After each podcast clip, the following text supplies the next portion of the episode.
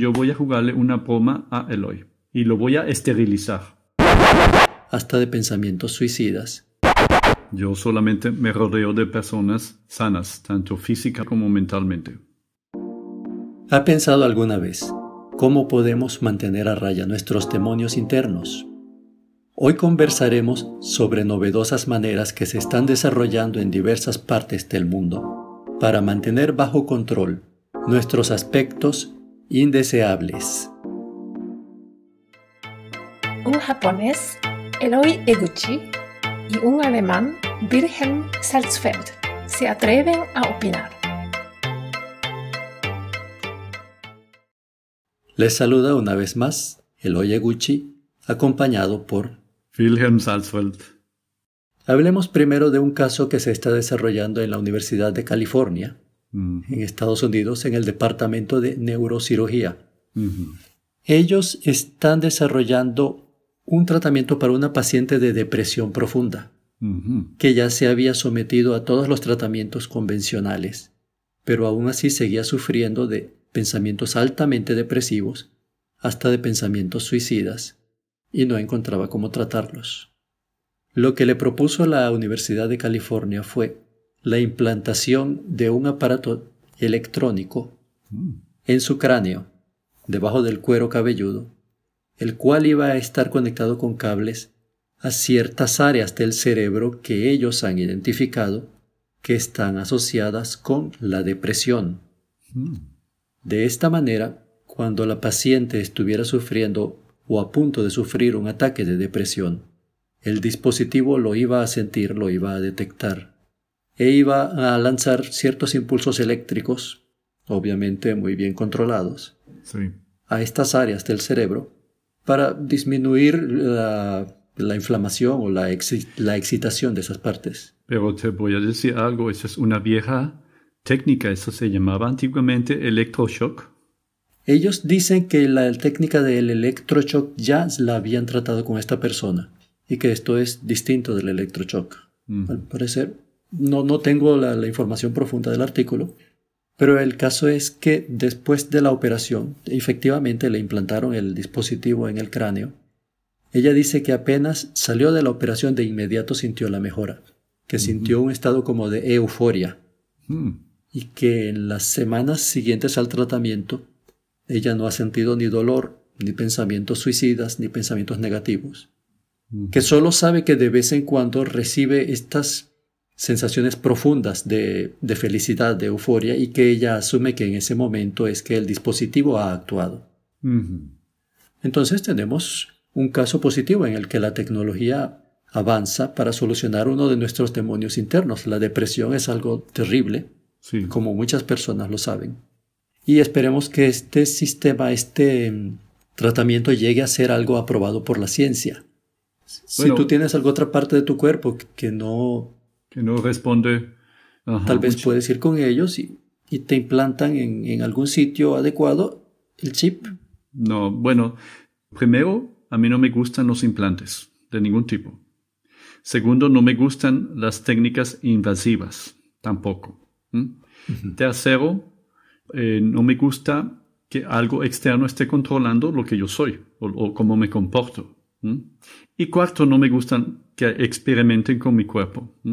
Tú mismo mencionaste allí que era un dispositivo experimental. ¿Por qué es experimental? Bueno, porque sabemos que genera una serie de descargas eléctricas, pero nosotros no sabemos a la larga, al, cabo de X número de años, qué efecto puede tener en el organismo una descarga constante de electricidad. A lo mejor te va quemando las neuronas lentamente o a lo mejor te va eh, excitando otro tipo de comportamientos. Pero en, caso, en el caso de este extremo, de esta persona que dice, ya ella estaba teniendo pensamientos suicidas. Para esta persona tal vez no habría un mañana a largo plazo en el cual experimentar efectos también, secundarios. También hay drogas ¿eh? que precisamente eh, tratan ese tipo de depresiones. Incluso suplementos con litio también trata las depresiones. Pero todos son experimentos con tu cuerpo. Todos son experimentos. Y al final te, no te mueves de una cosa, pero te mueves de la otra. Es cierto, todo tiene su costo. Ahora, tú dijiste una palabra que es control externo. que no te gusta estar sometido al control externo. Exactamente.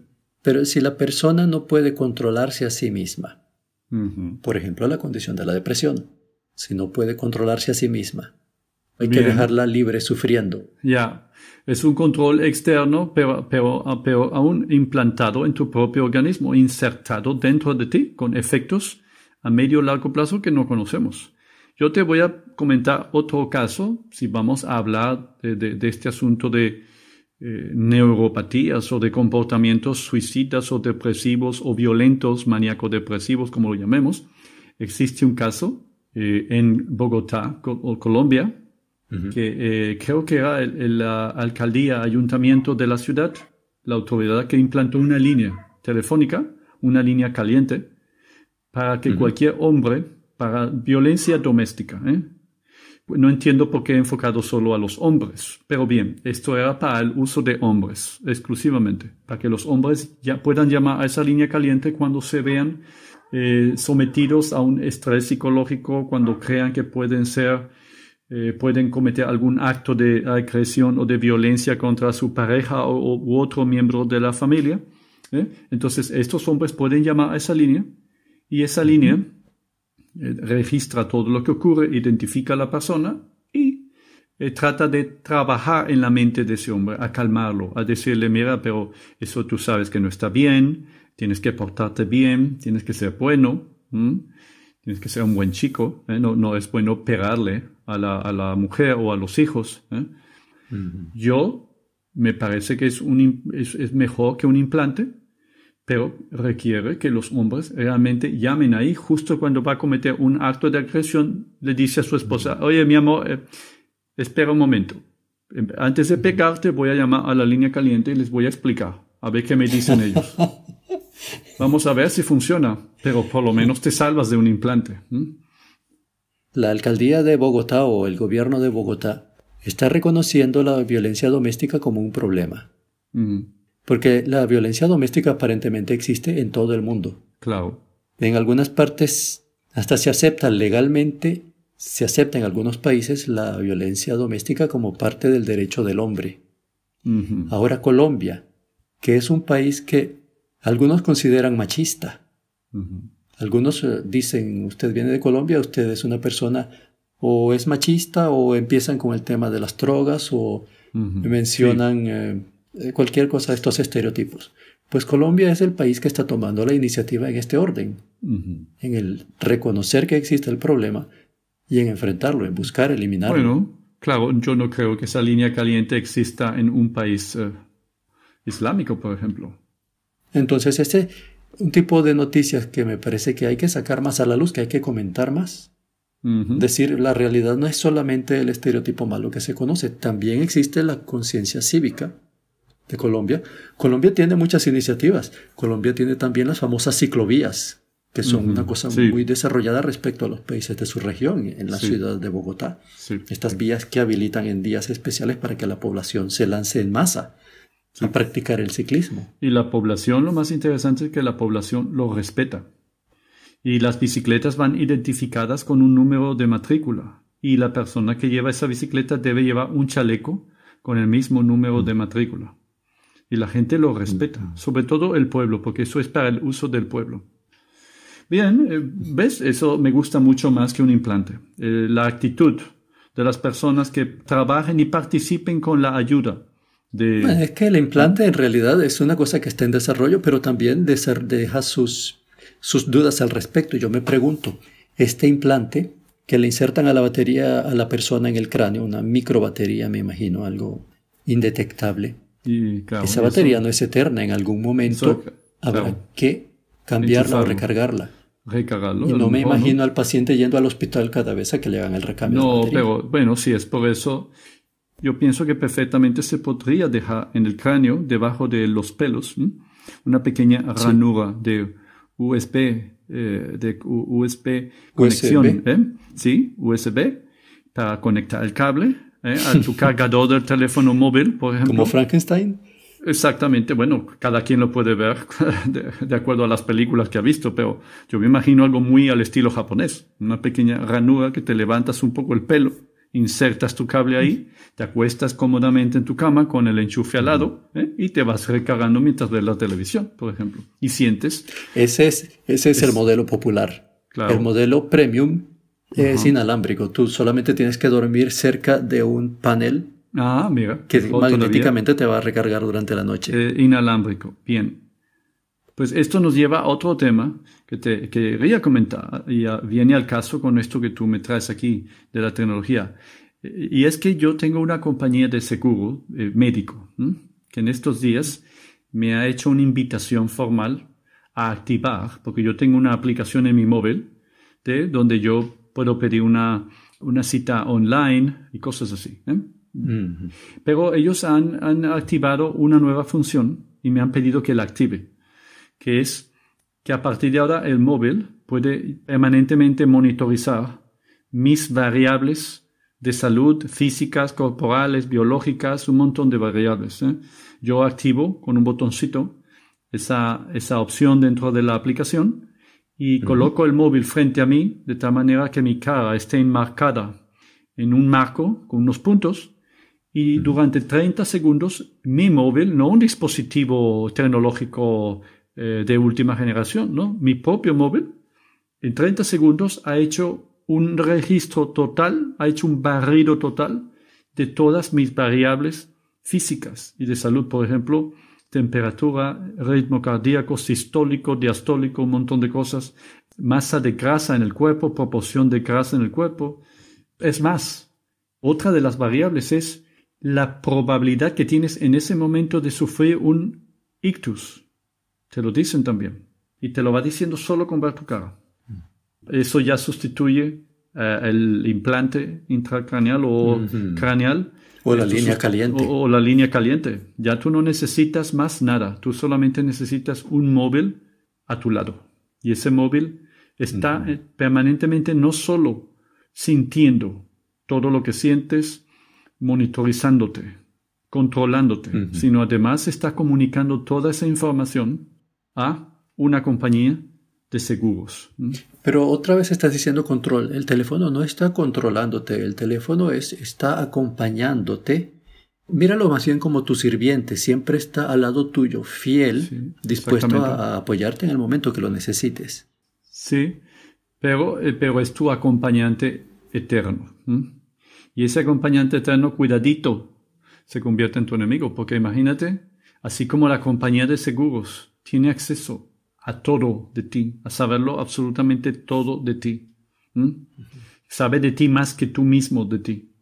Luego, sí. y luego imagínate lo que es capaz de hacer ese móvil. Sabemos que los móviles emiten ondas Wi-Fi, emiten ondas Bluetooth.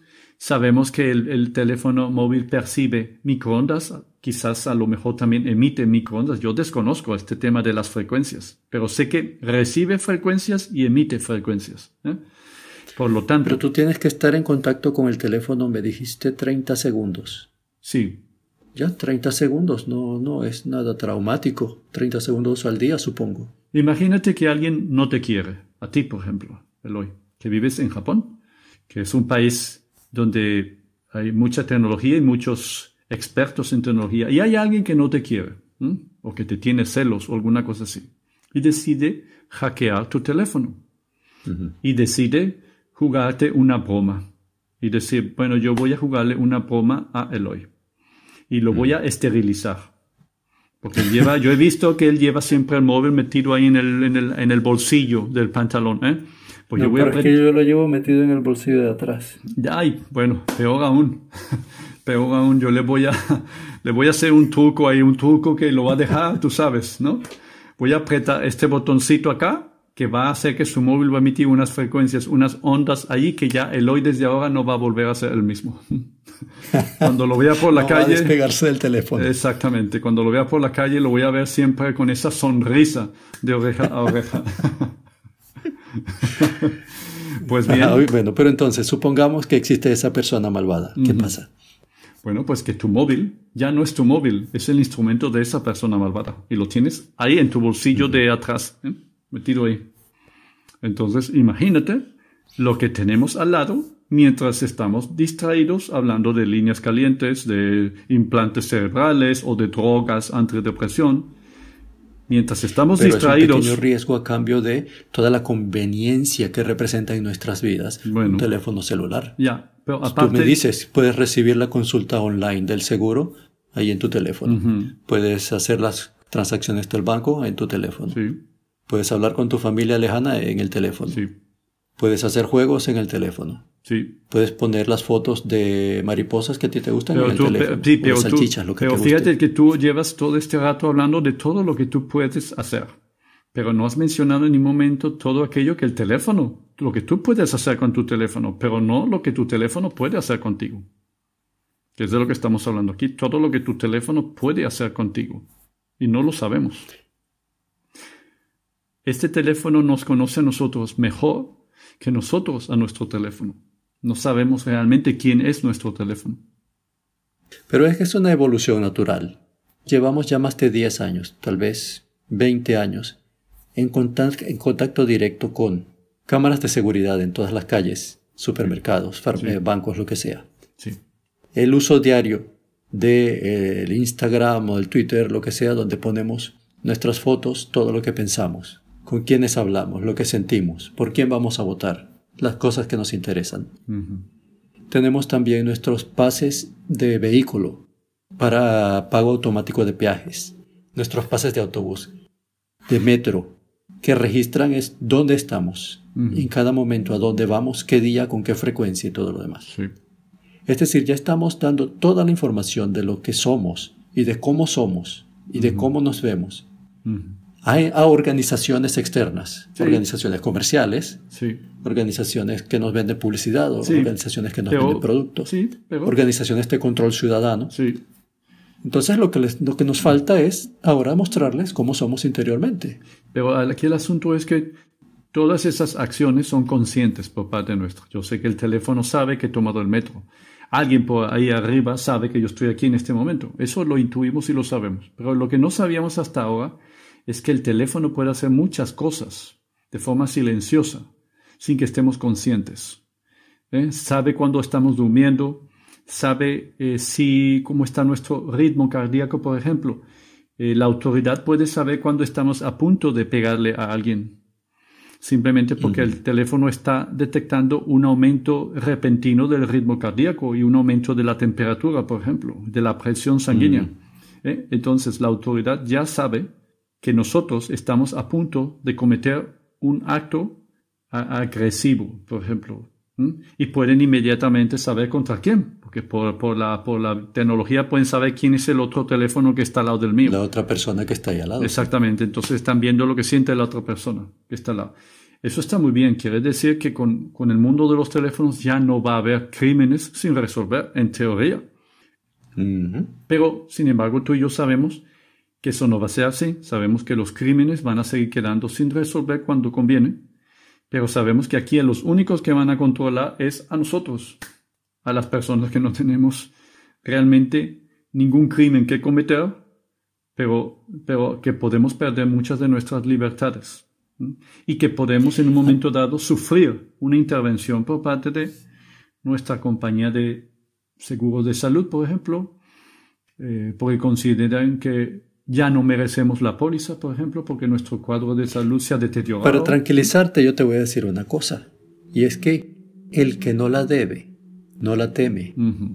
Si tú eres un ciudadano íntegro, que cumple sus funciones, que va del trabajo a su casa, del trabajo a su casa, de su casa al trabajo, que no le pega a su esposa, que no deja que su esposa le pegue. Tú eres un ciudadano aburrido se van a, se van a, se van a, tú me estás hablando que van a dejar de seguirte por aburrimiento.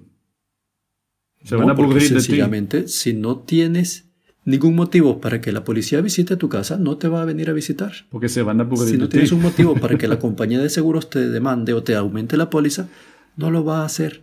Si no tienes un motivo para que eh, la, que la seccional de impuestos de tu región sospeche que estás haciendo algo raro y venga a hacerte una inspección. No, porque no. No lo vas a, no lo porque hacer. no, es, es, eso no es cierto. Y yo te digo lo siguiente.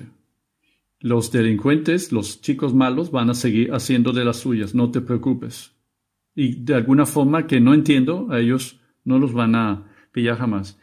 Cuando tú vayas a cometer una evasión fiscal de cualquier tipo, vayas a transferir tus bitcoins, ¿te acuerdas que hemos hablado de bitcoins? El teléfono por alguna razón se va a ver anulado en todas sus capacidades extrasensoriales y no va a detectar para nada tus acciones, dependiendo de quién Si eres un chico malo. Si eres un chico malo. Ahora, si eres una persona decente, tú mueves 600 dólares en una cuenta bancaria y ya van a saltar todas las alarmas de que tú estás moviendo grandes capitales. ¿eh?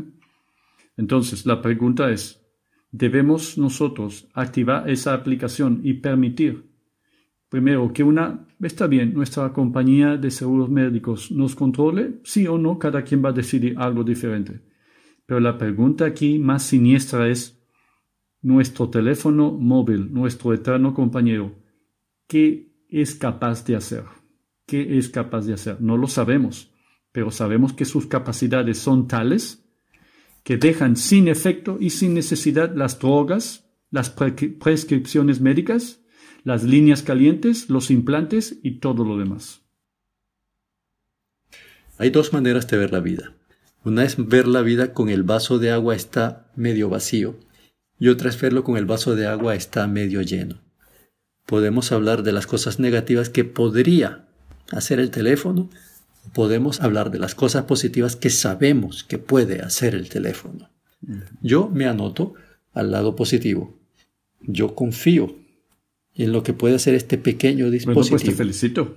Eres un hombre de, fe.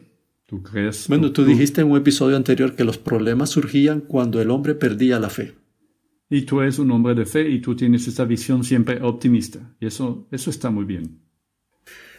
No sé si deberíamos cerrar este tema sin mencionar de pasada que esta misma persona, Wilhelm Salzfeld, con quien estoy hablando, fue quien en un episodio estuvo defendiendo el uso de tratamientos experimentales diseñados por el doctor Sirio Quintero, un médico venezolano quien también había inventado una cura contra el coronavirus.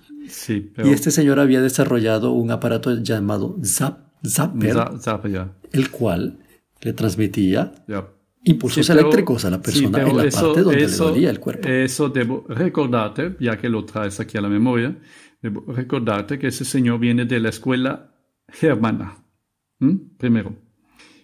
Segundo, en aquel podcast yo también te dije, no puedes extrapolar, no puedes establecer un paralelismo entre algo, entre dos cosas que no tienen nada que ver una con la otra. No me compares un dispositivo como el móvil, que está a tu lado siempre, que no sabes lo que es capaz de hacer, con el Zapa. Porque el Zapa es un dispositivo de uso eh, en el momento.